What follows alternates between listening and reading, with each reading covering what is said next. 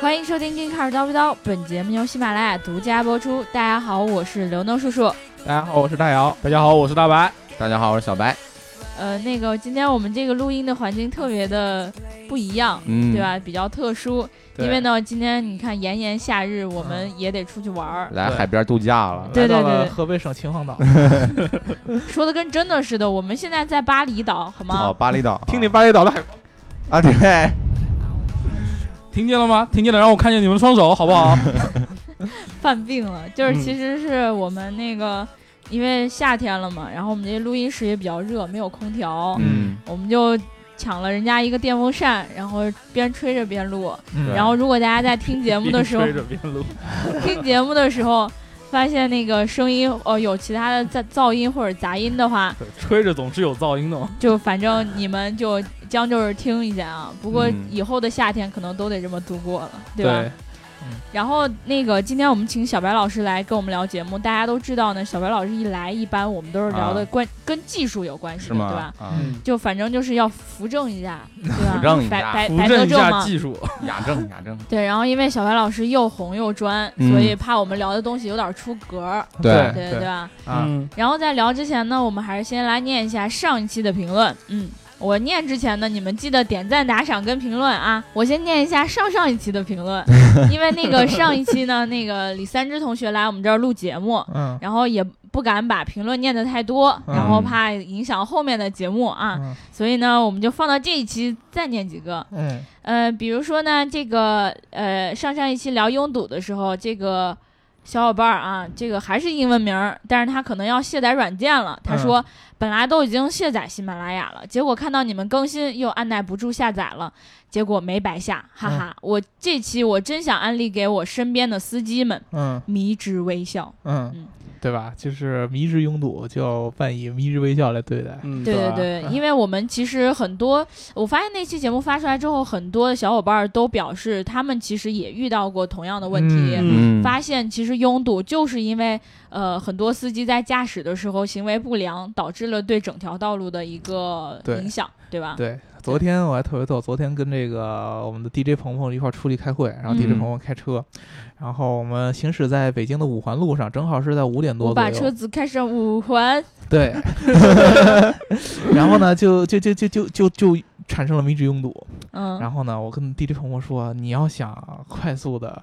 啊、就是不太堵，对吧？你就不许并线，你这五环那个路很宽的，然后一条道，然后呢，他看这边车动，他又想并到这边来，嗯然后看我这就觉得他边车动，忍不住然后又。想对往那边来，我说他他不是那种人，对你，我说你想想我们聊的节目，然后他又忍着，然后忍了得有将近二二十多分钟吧，将近半小时，忍忍不了。到最后说：“哎，我，实在忍不住了，必须得并，必须并。”然后就开始开始并线，然后然后说，他说那个我会尽量那个并线的时候让这个我后边的车呢不踩刹车，嗯就是它足够车间距足够大的时候，它再并过去。但是其实拥堵的情况下，这种这种方式男男人说的话不要信，对吧？对对对，比如说他就蹭蹭，他不并 线，对，而且而且我发现一个细节，就是 DJ 朋友跟我说，就是说你看周围这个司机，他们嗯都是这个同样的风格，对嗯啊、然后呢，我就也得 不能比他们来那什么吧？你看他们并完并并来并去的都到我前面去了，我不能说，对吧？我不能在他们后边。吃亏了。对对对这个其实就是反映出咱们平常开车的一个心态，就是你开车的时候遇上拥堵，你把心态那个稍微的平静一下，别老看着周围的车，呃，瞎并，然后你就也跟着瞎并。被插就被插嘛，是吧？对，反 他被插他也领先不了你几分钟，就那个一两分钟就一个事儿车位对，一个车位就没你看着他没必要开出去十好几米，然后然后他又停在前面了，是吧？对，这这没没你就什么意义盯着他，一直盯着他。对，这是没什么意义的。所以说，嗯还是优化自己的驾驶行为。嗯，嗯对。然后这个闲云他说不是很认同，可是我的可能是我的知识有限，但是嗯还是很喜欢你们的感觉和气氛，嗯希望你们越办越好，是不是很俗啊？嗯第一次评论呀，果断打赏。嗯，其实啊，就是我每次看评论的时候，因为有哦很多人嗯确实是因为不赞同我们的观点，嗯然后啥话也都不说，就直接说。妈的智障，嗯或者说你们是不是都傻逼呀、嗯就直接就骂得很狠？就跟他说是是，我就是 然后你咬我呀！然后完了之后，就第一次看到这样的评论，就是说他他可能在观点上没有办法认同你现在所说的这些话，还继续支持我们，这个就让我觉得特别开心。非常开心，非常感动。然后也就是，如果说你的观点，然后你觉得就是可以来跟我们来论证一下的话，那对对对更好了。就是、欢迎欢迎来节目来聊。对对对对欢迎来跟我撕逼。你看现在跟我来撕逼的已经那么那么多了。对，我觉得以后我们完全可以做一个常规化的节目，就定期找粉丝来撕逼。对而且有好多粉丝就特别喜欢听跟大姚撕逼的，嗯对？然后我来接着念那个二手车那一期节目的评论啊，这个加菲不是梦，他说沙发没抢到，不过不妨碍一颗爱 gay car 的心，嗯。然后我们这个沙发呢，就是经常我发现有个现象啊，嗯，嗯，就比如说我十点钟发这个节目，嗯已经有五个人都都说自己是沙发了，嗯，然后到了第十五个人的时候，还在问我是不是沙发，我就觉得这件事情特别奇怪。嗯，大家的网速比较堪忧啊！你们刷的时候，肯定前五个人都没发出来呢吧？对啊，然后我每次还得特别尴尬的说：“哎呀，不好意思，你看这个沙发已经被人抢走了，嗯你就勉强一下坐着这个小板凳，嗯，对吧？嗯就以后你们就是换一下那个这个网，然后刷一刷，就是嗯免得大家尴尬，对不对？主要是我有点尴尬啊。嗯，然后还有这个大头史蒂奇说：“还我大姚，没有大姚，只评论不点赞。哦，那就说说为什么没来是吧？对，这个都怪他妈的病道。呃，是这么个原因啊。这个呃，那天确实请来李三枝老师呢，我这个内心非常的激动。嗯啊，然后呢，一直就是想说李三枝老师在网上这么红，对吧？对对对嗯，又红又哦，不一定专啊。不一定专啊？又红又污你，那边有又红又专的，然后李三枝老师内容那么接地气，然后在二手车行业那么专业，对吧？嗯然后一定来一块儿来探讨一下。结果呢，我在出门的时候出现了一个很严重的问题，就是你们知道我平常这个坐车来公司的话，会经过一个地名叫做蓟门桥。嗯嗯，对，正好在每天北京那天蓟门桥的那个上午，大概就是不到十点，就十点左右那个时间，嗯，嗯，然后它底下发生了煤气泄漏。哦，管道可能有问题，凿凿修路的时候把泄露，把把把把煤气管给凿漏，嗯然后呢，就抢修，抢修的时候呢，正好就把那块路了就给算是戒严了吧，所以说哦堵了很长时间。呃，就是在你们节目录了一半的时候，没有，大概是十分钟的样子。啊、然后我才赶到了现场。但是当时我已经不太好打这个打断大家这个聊节目的气氛了，再次向大家都已经抱歉。进进入了。对，其实我就应该再稍微早一点来。确实，李三枝老师那天特别守时啊，说十点来，结果就十点来。对对对对，嗯人家很守时的比比。我们都早。对我一 般想着，一般我们请嘉宾说是来的时间一般都会晚十五分钟到半小时左右吧，嗯啊，结果李三枝老师特别特别的准时就来了。主主要还是因为他跟焦妮老师已经是老相好了。对对对对对，然后跟姜丽老师经常谈笑风生。对对对，对 啊，所以还是向大家抱歉，啊，确实是因为我这个时间没有掌握好，迟到了，所以说才没有赶上上一期的节目。但是没关系，这期我就回来了嘛，对吧？所以你记得点赞啊！嗯那个大头史蒂奇，你记得吗？嗯，记不记得大头史蒂奇以前是喜欢大白的？啊，就那大头啊！我不知道，多多大多多大？算了，这件事儿我们翻篇吧。嗯然后还有一个 conditions，他说：“刘能，你这集北京腔太浓了，嗯差评。嗯你知道为什么北京腔浓吗？嗯，因为大姚不在。哦，对吧假装北京人，对对对对对，我的北京腔很浓吗？难道不浓吗？其实人家的北京话口音不是很说说的真的哎很一般了，很一般哦 真，真的很一般啦。说的很一般啦。没有学那么标准的那个 普通话 对吧？那天还是昨天，我跟 DJ 鹏鹏老师说一块儿，他说：“哎呀，其实。”呃他特别特别装逼的说：“其实我觉得我的普通话讲的一点也不好。对啊，”对啊，我说：“对你这个只能算是北京的土著的地方话。嗯，比如说我们说就是，我们一定要说就是儿，这儿你就是 的你那不是单尾吗？什么东西？大单尾。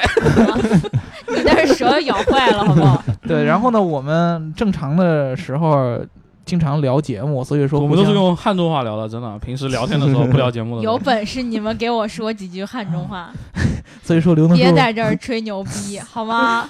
别在这儿吹牛逼。确实说不出来。刘能叔叔就是只只有你能学我们北京口音，对我们学汉中口音太困难了。宇宙话太难学了。千万别再提他们那常熟话，我跟你嗯说。常熟话应该完全听不懂。有有一期我说过，你们可以往回找找，听不懂，叫母猪的产后护理。对，听不懂，嗯听不懂。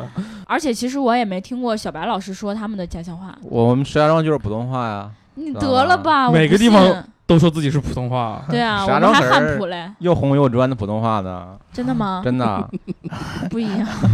我们不要搞这种地域性的，就不要搞地域了。其实我们这期节目呀，它在那个播出的时候应该是六月九号，也就是周四，对吧？对，对，嗯，嗯，应该是六月周四六月九号。高考完了，对我就是啊想说这个高考历史性的时刻呀！对啊，江苏考生还在考，谢谢。江苏啊江苏考生，我们考三天是吧？，对，就第一天考一天，第二天考下午，第三天考一天，哦，是这样子啊。下午五点才考完。哦，那没有关系，反正陕陕西的考生已经考一完了般。考嗯全国卷那种分文理综的都是两天就考完。对，让我在这里祝陕西的小伙伴还有们都考还有河北出好考生啊成绩啊！嗯，呃，北京的小伙伴们考上自己理想的学校，你就说除了江苏的考生就可以，不，还应该也有 也有别的省考三天的吧？我不太对确定。对对对对，嗯反正我就先注意一下我们省的。嗯关键是我特别想问你们啊，就是你们还记不记得你们当时嗯，在高考完之后的隔天干嘛了？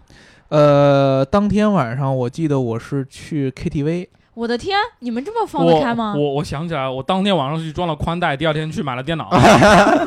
之前都没有电脑的吗？之前我没有自己的电脑，都是蹭别人的。哦，家里管得真严，学习为重。对，对，小白老师呢？我当天就回家了呀。小白老师的口头禅就是“我还是回家吧”，对，对？考完我就回家了，嗯 没干别的。第二天呢？就比如说，你看六月八号考完，六月九号呢？第二第二天也就跟大家一样上上网啥的，哎，其啊实我。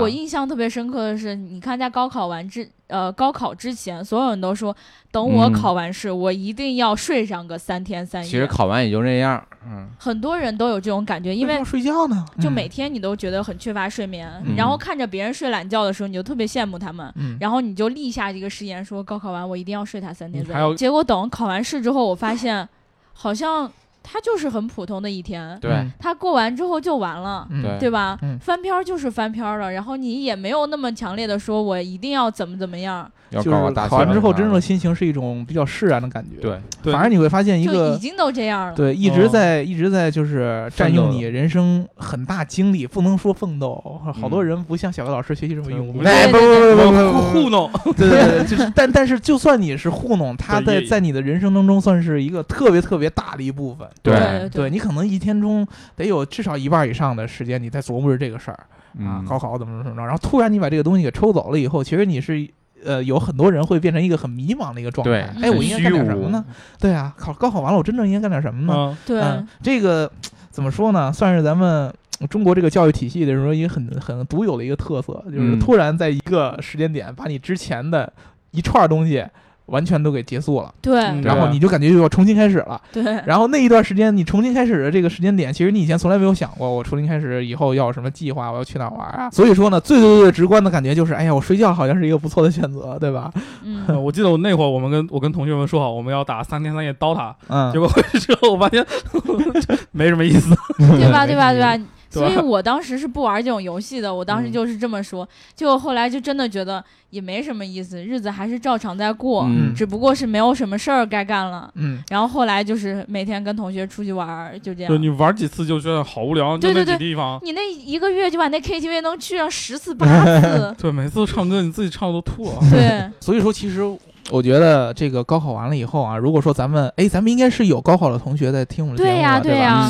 所以我这一段就是这一段就给给他说的。对，给大家一些建议，就是从我的那个角度上来说，就是我们都是经历过高考的人，嗯。对吧？嗯，如果说现现在你现在回去以后，我觉得那个暑假应该算是我最没有心事儿，或者说最没有什么心理负担的一个暑假。就报完志愿之后吧，我们那会儿是考前报志愿，啊，对，我们是北京考后报人考前的，北京是哦考，后报我们是分数出来之我们出分后报的。再报的，对，啊，对，然后分数呃，可能分数没出来的时候，你还有点心理的压力，但是分数出来以后，你基本上就已经对对对，反差不多正像你上大学也就从海淀到朝阳嘛，没有。我当时膈应人我心里边忐忑的是，我能不能上大学，啊，对，嗯知道吧？啊，能不能出海淀区？对对对对对对对我是在海淀接着上呢，还是得去海淀以外的地对，方上？海淀都是好学校嘛，你想，嗯，对，听我们的节目，嗯，对吧？呃，那么我觉得高考完了以后，最主要的一件事，你可以把车去学了。对，一定要学车。说不定呃，他们现在是不是还不能学呢？一般十八岁一般很多人高三之后都高学车了高中生哪有时间学车嘛？对啊，高这个暑假特别适合学车的，很多嗯人高三毕业都学车的。对，有充足的时间，而且起码三个月吧，我觉对，而且这是你成为老司机的一个最好的一个机会。又赢在起跑线上了。对对对对对，这一段时间特别特别长，你知道，呃，大概得有三个月的假期，对对对相当于你去学一个车的话，可能一个月的时间。嗯，然后你就能把这个本儿拿下来，然后拿下来之后，你在大学期间你就有资本去开车，对，嗯然后你再去听听我们李三枝老师那个节目，他经常会推荐一些特别便宜的二手车，对于学员来说嗯性价比特别特别高，给大学生推荐，对？吧？然后呢，你学了车就可以拉着啊，啊，对，然后你买一辆不错的二手车，对吧？也不贵，对吧？然后你在大学期间内这个气势头就不一样了。对，身体也就不一样了。身 对，你的经历也就。不一样了。对不管你是啊出去工作也好，你说出的出去工作，你跑一些什么销售啊，或者说实习的东西，哎，我会开车，对嗯加分，对吧？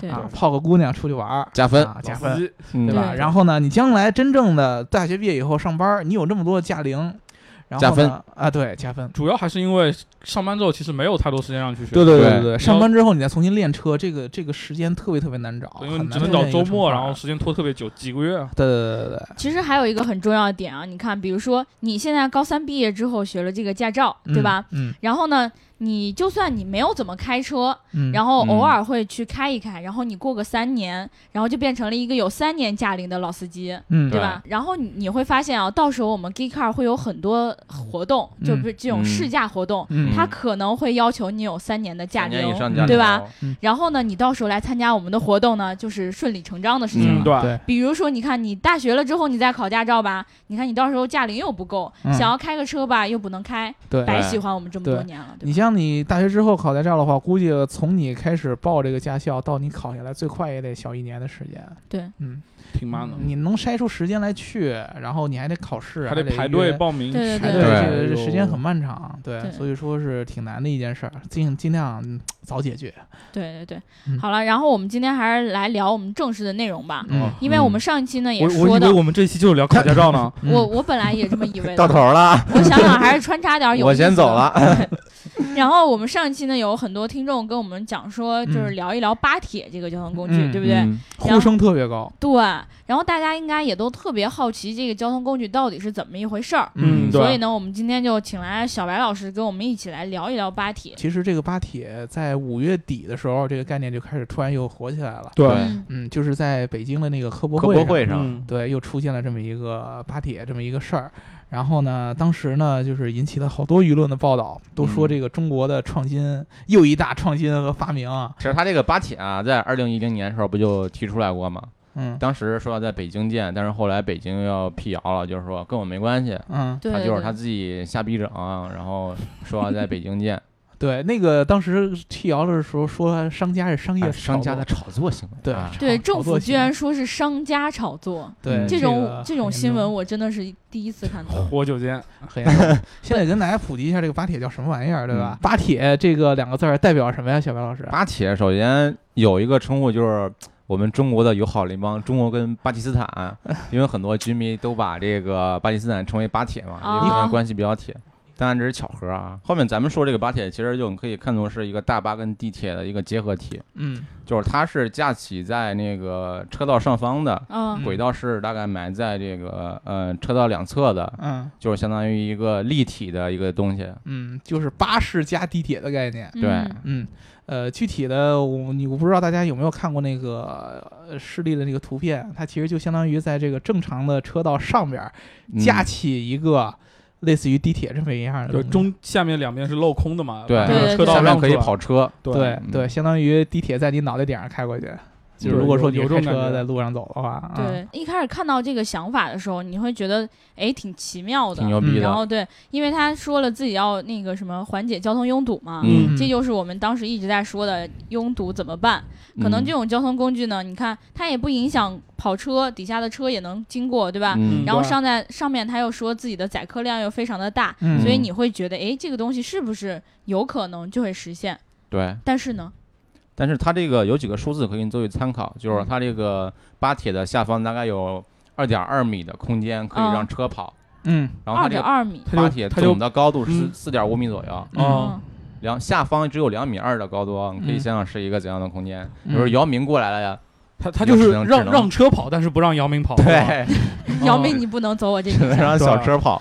嗯。嗯，而且那如果说公交车的话，就基本上从他那条道是走不了的，对吧？走不了。对，就是他这条路其实就是这个样子，他把这个一般地铁或者说城铁需要的空间挪到了我们正常汽车行驶道路的上边儿。对。嗯，啊，它就相当于第一个我是节省空间，嗯，第二个呢，我在修这个整个这个巴铁这个线路的过程当中会很节省资源，不占用现有的道路资源，只用在道路的两侧铺上它的这个轨道呃轨道。对，然后呢，这个巴铁相当于是上面一个车厢，然后在车厢的两侧有这么算是一个动力的这么一个怎么说呢？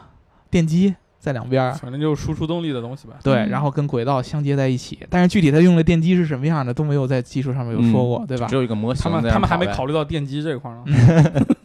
所以说呢，这个事儿从整个技术上来说，我们没法给大家特别大的一个解析，嗯没有没有什么可以分析的。对，嗯只能就它这个概念的一个可执行性做一些，探讨聊一聊这个。对，首先呢，书记刚才说的一个很重要的一个点就是嗯整个这个挖铁四点五米高，嗯对吧？？然后下边能够给车辆通过的高度是二点二米对，啊、也就是说一般呃稍微只有轿车嘛啊对一般轿车可能稍微高一点的车，你像这种呃，SUV 可能就有点危险，我感觉 SUV 刚有刚刚好吧？看你是什么什么尺寸的。对对，对，对，然后那个呃大的公交车，肯定不行。不行绝对吧不行，更别小巴、中巴都不行。呃，肯定是不行的。所以说呢，这个这个这个巴铁的这个所选的道路，首先就是一个特定的道路。嗯嗯，你因为你如果说它是还在我们正常的行驶道上的话，那你我刚才说那些车型都是过不了的，肯定是不合理的。嗯，肯定是一个特定的一个道路。还有一个问题就是这个车。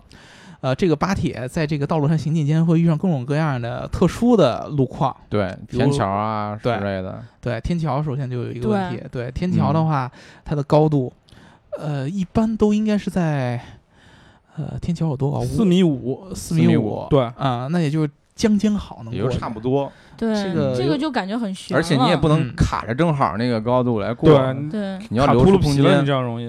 对，很很极限。哎、嗯而且还有什么其他，比如说立交桥，对对对，立交桥是怎么过呢？还有那种特别只能让小车走的那种那种路，不是有限高只有两米三有的，嗯嗯，对，经常有这样的路。嗯，然后是十字路口，嗯对对对，十字路口的话，你看，首先它那个是有轨道的，而且它那个轨道就是在应该是略低于那个地面的，因为要挖一个槽嘛。嗯。然后凹进去的。对，然后就像铁轨一样的有一个金属的那个轨道，嗯，然后你想这样的轨道的话，首先你看我们一般的火车铁轨，它是稍微高一点，高于嗯。地、地平面的，对，嗯，然后这样可以防止一些呃呃，比如说垃圾或者说一些杂物去嗯。干扰那个轨道，对吧？嗯。但如果它这个轨道是刚好略限于这个地平面的，这样的话就非常非常容易存下那些垃圾。扔个砖头，对对你不可能有清洁工一直每呃就每天这条线路都去检查，对吧？嗯那这个时候如果刚好这里这个巴铁过来了，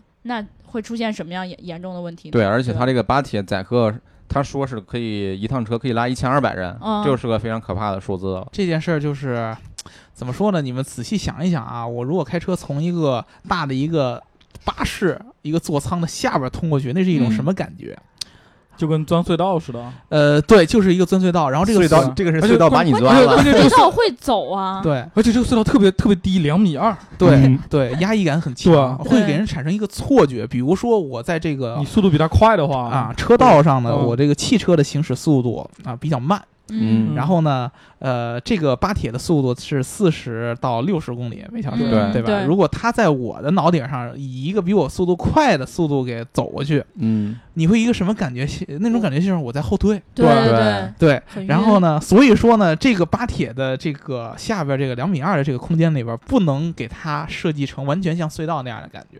只能做透明的那种，或者是有那种镂空的吧。呃，对，它是有设计这对，它是有镂空的两对侧，那镂空的话，那我坐在上边那些人，就是从下边可以看到下边什么样。它不是它是两侧面侧那个支架空侧有支支架是镂空你还想看人小姑娘裙子？对，那我 肯定天天钻下边，我就买一敞篷或者大天窗的，我就，哎，今天红色，啊，哦，原来就是两边是镂空的。对啊，对啊，两边镂空的还是我觉得还是没法主要主要还是那个空间太憋屈了，就像一个笼子一样，我觉得是这种对感觉。对影响下边这个正常机动车的驾驶体验。对，嗯，对，还有一个很重要的问题，两米二的这么一个空间，一旦在某些特定的情况下，它会遮挡两边这个路的路牌儿。对我看不见红绿灯了，我靠，啊，对啊，你看不见了怎么办？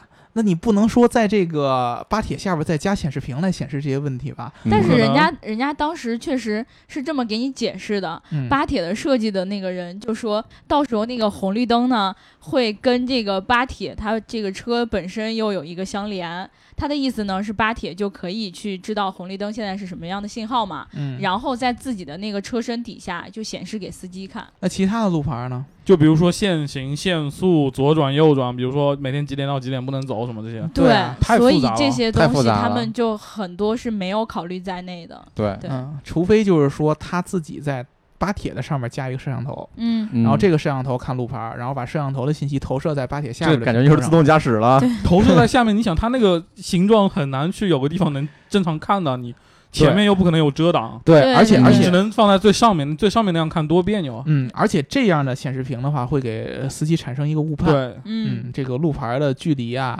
大小啊，对你连到位置啊离路口有多远，你都不一定能了解的很清楚。呃，对，这是有是有误判的，所以说呢，还是有问题。而且你想一想，做这么一套系统，还跟那些呃交通的那些信息都连接在一起，本身就要是更大的一个成本了。主要是一个政府行为了，这样的话，对对对，对啊，不单单是你一个商业机构能做出来。对，基本上就不是说简单的我铺设轨道那么容易了，起码还有一些这个交通系统打通的说白了，你要在路上铺轨道，你也得跟政府一起弄啊。其实很多跟他们合作的就是地方政府嘛，嗯呃，巴铁官方他说他跟很多地方政府签订了协议，比方说嗯跟河北秦皇岛，对对对对我我看最早说马上最近就要在秦皇岛有对，那个他说在七月底八月初在秦皇岛建一个一公里的一个示范路段，嗯。嗯，但是我们不知道这个示范路段到底是在哪儿。如果你随便找个荒凉的空地建一公里，就那个没问题，就一长直道一公里长路，对。你随便建。啊。就跟嗯。当时那个 Hyperloop 实验似的，，对没有意义啊。嗯。其实这个秦皇岛这个事儿，我刚刚看到消息，好像说已经。呃，被秦秦皇岛的交通部门给否认了，也否认了，对，否又认打脸了。否否认秦皇岛交通部门已经否认建设此项目。然后呢，这个巴铁之前书记刚才说了，二零一零年就有，对对对，当时是被北京门头京打脸门头沟，门头沟，对门头沟对，当时二零一零年的时候刚出来的时候，赢得了一个美国什么什么杂志评的一个呃五十大创新是纽约纽约时纽约时代时时代时报。啊，对，这个挺厉害的。当时其实这个当时概念，当时我确实是查了，他确实获奖了，而且同时获奖的还有谷歌无人车之类的。对这个嗯。概念确实还挺新颖的。对对嗯。对，对当年他们是一起起步的，你看，在一零年的时候，这个概念确实还可以了，但是呢，你仔细想一想，在执行上来说，肯定没有他说的那么容易。嗯。嗯，嗯。而且它这个里面就是有一些呃疑点是很多网友都在质疑的，对。就比如说在二零一零年的时候，他刚出来的时候，首先他获奖了，嗯。而且他呢也有那个什么交通大学做出来一个可行性实验报告。嗯。嗯。然后呢，这个东西当时就被几家媒体给报道过，嗯就说呃，就去找了上海交大的那个呃教授嗯。去咨询这个事情，说嗯。这个事情是不是你们上海交大做了背书的？嗯。然后结果发现呢，是上海交大呃有一两位老师吧，嗯。呃也是副教授级别的，然后嗯。去跟他们个人说是个人行为合作了这个东西。嗯。然后呢，呃，去呃给他这个报告呢盖了一个章儿，哦。然后这边那个巴铁的人呢就就说，呃，你这章明明就是上海交大的章，嗯。你怎么就能在背后又说你这个东西是个人行为呢？嗯。所以哦当时也因为这件事情，他们撕了一阵儿就逼。感觉是分赃不均。嗯，对。这是有套路在里边的。嗯。而且当时那个巴铁叫什么来着？立体快八，对对对，叫立体快八。嗯，然后当时炒得特别火热，让大家觉得哎，马上就要感觉像成了个娱。乐场所啊，嗯，然后当时呢说了很多的这个落地上的一些消息。嗯，一对零，年的时候说这个要跟巴西政府签这个合它作，跟巴有关的我就跟你合作。巴西，对，然后呢说在这个巴西世界杯的这个期间啊嗯就可以在巴西落地了。嗯，啊！但是你知道，这个巴西现在都已经开始开奥运会了，奥运会了，巴西世界杯都已经过去两年了吧？了？对，嗯过呃不是一二年的时候，应该是巴一四年，呃一四年的时候巴西世界杯，对，已经嗯过去两年了。所以说过去这么长时间了，你说说白了，巴西世界杯他连场馆都建不完，哪有空跟你建巴铁？对对连个影儿都没有，所以说这个确实有点忽悠。嗯呃，由此呢，我们其实就应该聊一聊这个究竟这个巴铁这个概念背后这个公司到底是一个什么来历？对，这个是嗯非常有意思的一点。对这个聊到这个公司呢，这个槽点就比我们刚才说的这个可执行性要要要大得多得多了。嗯对，呃，之前呢，这个巴铁的这个概念的这个发明者叫呃宋宋有周，宋有周是吧？对啊，他是个什么背景啊？小白老师，他是一个那个小学文化的，但是呃，我看百度查到他说他有很多将近两百项的发明专利，哦，就是一种民间发明家。对民间发明家，嗯，我我特别特别佩服这样的人。嗯，对，确实确实很多人很聪明。对对，因为我觉得这个英雄不问出身，对对对对吧？呃，你别看人家学了多少，上过小学生和上过研究生，其实对吧，差距没那么大。上过小学生的更厉害。对，这个抓起来了。上过小学不是上过小学生，啊，上过上呃上过小学，你们这要被抓的啊！对，上过小学生就犯罪了。对这个、这个是不一样级别的，而且呢，呃，我确实打心里边儿。就是咱不说这个可行性和他们这个公司怎么怎么着，就是他能发明出巴铁这个概念，说白，这概念不是你谁都能想出来的。对对，我觉得嗯真的是想法挺新颖的，对而且创意挺强的。对，其实说到这个概念啊，我记着在上世纪六十年六十年代就有两个美国的建筑学家嗯，提出过相同的概念，当然嗯当当时只是停留在一个呃手稿的阶段，从来嗯没有投入量产或者建出嗯模型来。对，因为六十年代的时候，我觉得整个包括地铁这个行业都没有那么发达呢，可能嗯不像现在。还没有到这种要开发这种资源的阶段。对对对当时对对，也没这么堵吧？对，就是对对对，当时可能如果说大家想比较先进的城市规划，还都在尽量铺地铁啊这样的一个对对对六六十年代，北京好像一号线还没通呢吧？不是七十年代才通。应该是没有的。对啊嗯呃呃，所以说呢，巴铁这个概念在那会儿落地就比较呃太太太太远了一件事儿。嗯，然后说回这个宋有洲啊，他想出这个概念，我们觉得是很厉害的。对对嗯对，但是呢，他的这个发明和真正你把这个概念做成一个可落地的一个的，整个的一个产品和计划，呃，嗯它是有区别的。所以说呢，他应该是找了一个是有一个公司，对，就来支持华盈集团嘛，华啊盈集团它是搞一个呃 PPP 项目的，就是 PPT 项目。你说清楚。嗯啊 PPP 三 P 是吧？啊，三 P 项目。啊，对，它就是跟那个政府嘛，跟政府绑定关系，然后来嗯搞一些融资啊、投资之类的。嗯。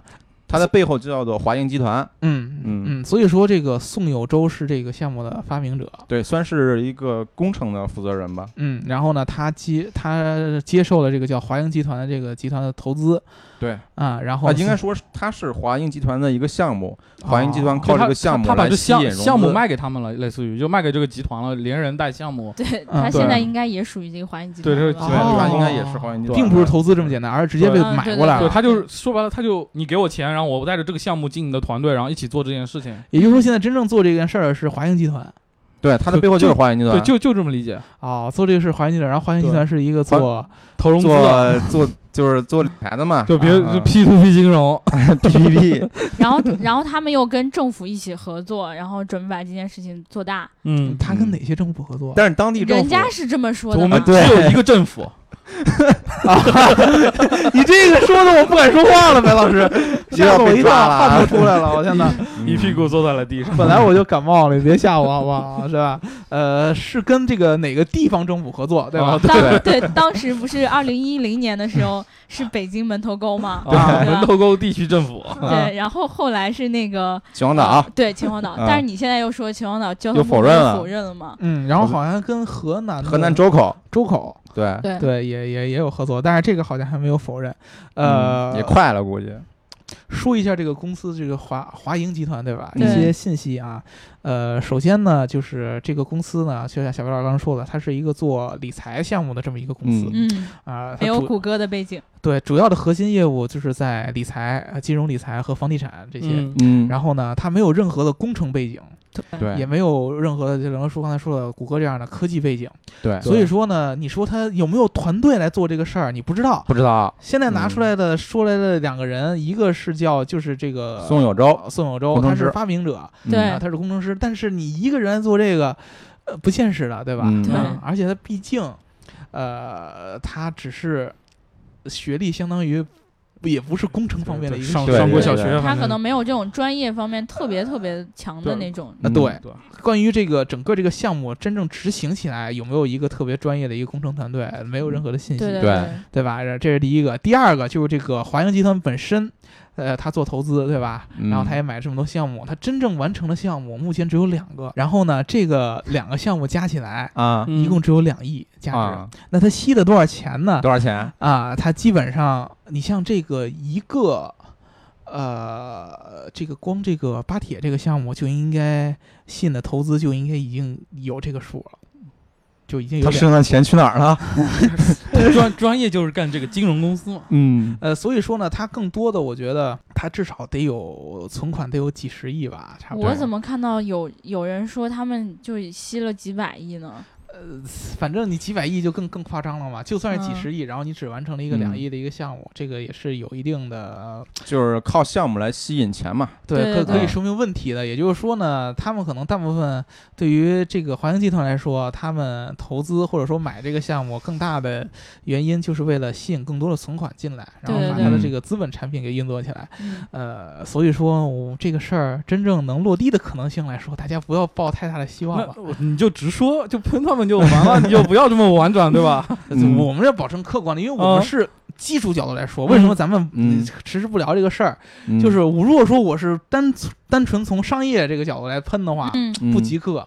嗯，但是呢，你要让我从技术角度来喷，你又没说你这他没有技技术细节，对，没有技术细节，我没法特别特别严重的喷我。就婉约的质疑一下。对，只能嗯婉约质疑。我可行性上来说，我质疑。但是你万一你出了一个，将来说我操，我有什么我觉得黑科技？我觉得从出发点上我也质疑，真的 对，对白老师还是代表代表个人观点啊。而且我觉得特别奇怪的是，你看啊，从二零一零年这个立体快八出现，嗯到二零一六年这个巴铁的呃再次出现，嗯这六年期间没有听说他们有建工厂去实验。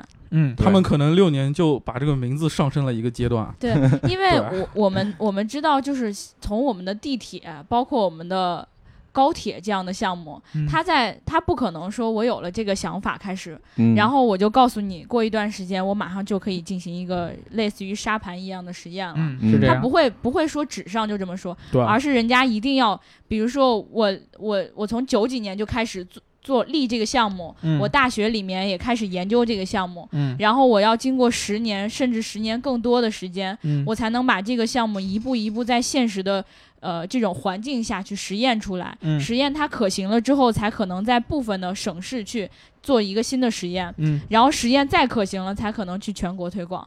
但他现在这六年告诉我们的就是，我现在所有这种实验都没有。嗯然后我今年七月要在秦皇岛做一个呃可可能会有的一个什么沙盘，类似于沙盘的实验，嗯告诉你这个东西是可行的。嗯但现在又被秦皇岛的交通部门给否了。嗯嗯你说这个东西它的存在是不是挺让我奇怪的们觉得 就很神奇？对，我觉得我们就不给他下定论，然后你们听的人自己而且啊判断吧。对，而且我在研究这个项目的时候，我还嗯发现一个非常有意思的事情，就是嗯经常跟宋有周呃，那个工程师站出来接受采访的嗯是华阳集团的某白姓的一个高管，啊 哦，一个姓是吧？跟我我先声明跟我没关系啊。嗯他是那个之前他成立过一个中国建筑企业联合会，嗯，他是会长，在一三年的时候有这新闻。别让我听，呃反反映一下，中国企业，中国建设企业联合会，中国建设，建设企，业联合会。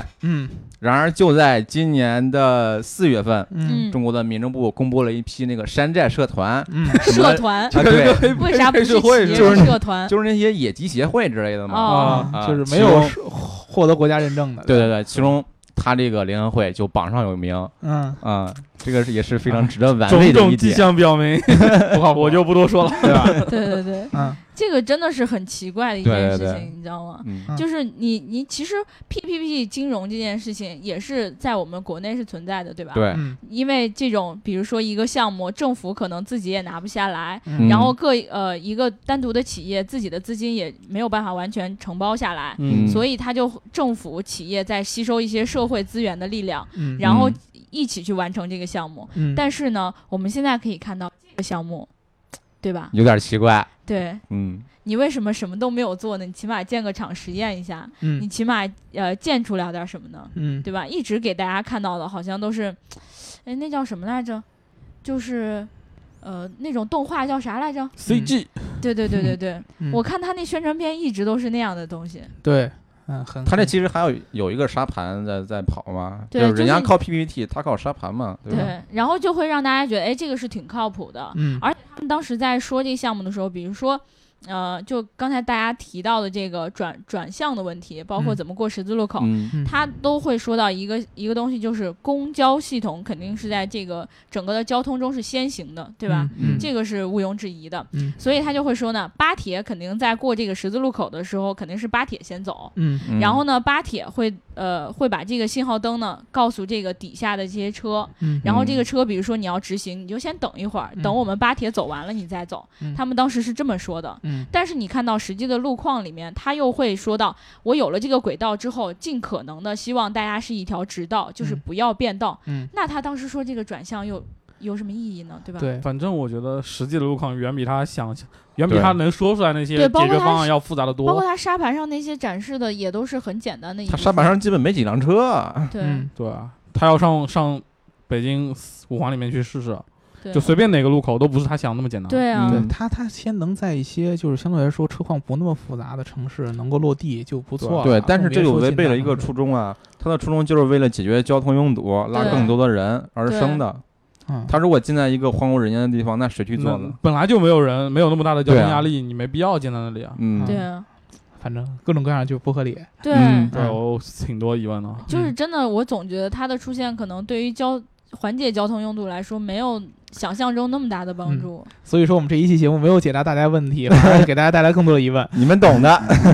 我们解答了问题啊，嗯，巴铁是什么，对吧？嗯，对，就是巴那个中国的好朋友嘛。对对对，其实虽然我口头上这么说，比如说嗯它有很多的疑点，嗯，或者说它呃在实施上面有很多的不不确定性，对，但是我其实也发自内心的想说，你们来打我的脸，对吧？啊？就是你这个东西真的可以建成。啊，或者说你这个东西确实有一个背后的团队在默默的实验，嗯只不过这六年从来一点消息都没有公布过，然后也不打算在没有做出来东西之前公布。嗯那好，我真的特别特别期待你们来打我的脸。对，刘能要生气了。对对对。所以说我还是持很中立的态度。对，如果他们真的能拿出这个东西来，我觉得我们还能专门夸他一期，我就给他就聊起软了，怎么对，样？不是，我们就 专门歌专门功颂德，然后道歉。对专门做一期道歉的节目，道歉啊，说我们自己有多肤浅，对。我们的分析有多么的对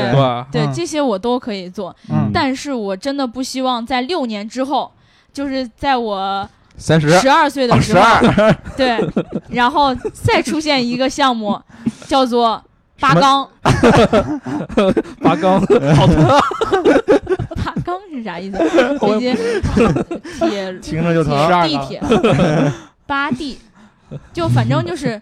就是另一个，就名字不一样，但是实际上同样东西的一个项目在叫高八对对对对对对高地，对反正真的是我特别特别希望现在有人站出来告诉我说，这个东西真的是在做，嗯对吧？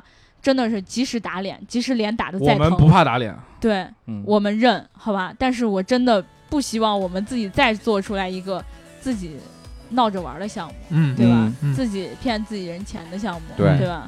然后我也别特别希望就是我们，包括我们自己在内的媒体，在没有呃在没有真的去调查这个企业的背景之前，嗯。就不要去盲目的鼓吹他们。嗯。因为有嗯。很多小地方的，比如说我们的爷爷奶奶，对中年人，对他们嗯。很多人就是，比如说看到一个项目的时候，他们很想投资，因为他们攒了一辈子的钱，对，他们会想说，哎，这个项目，你看中央台报道过，嗯对吧中央台真报道过他们，对，你看人民网鼓吹过他们，对对对，然后就说，哎，这项目能投，这政府嗯。都有背书的，嗯。可以投，然后花你钱都砸进去，嗯，然后后来你发现这项目没了，嗯嗯，这种你你想，对于他们来说，这是多大的灾难，对吧？是这样的，对，所以我就觉得，我们以后不管做什么，就还是诚信为好，好对吧？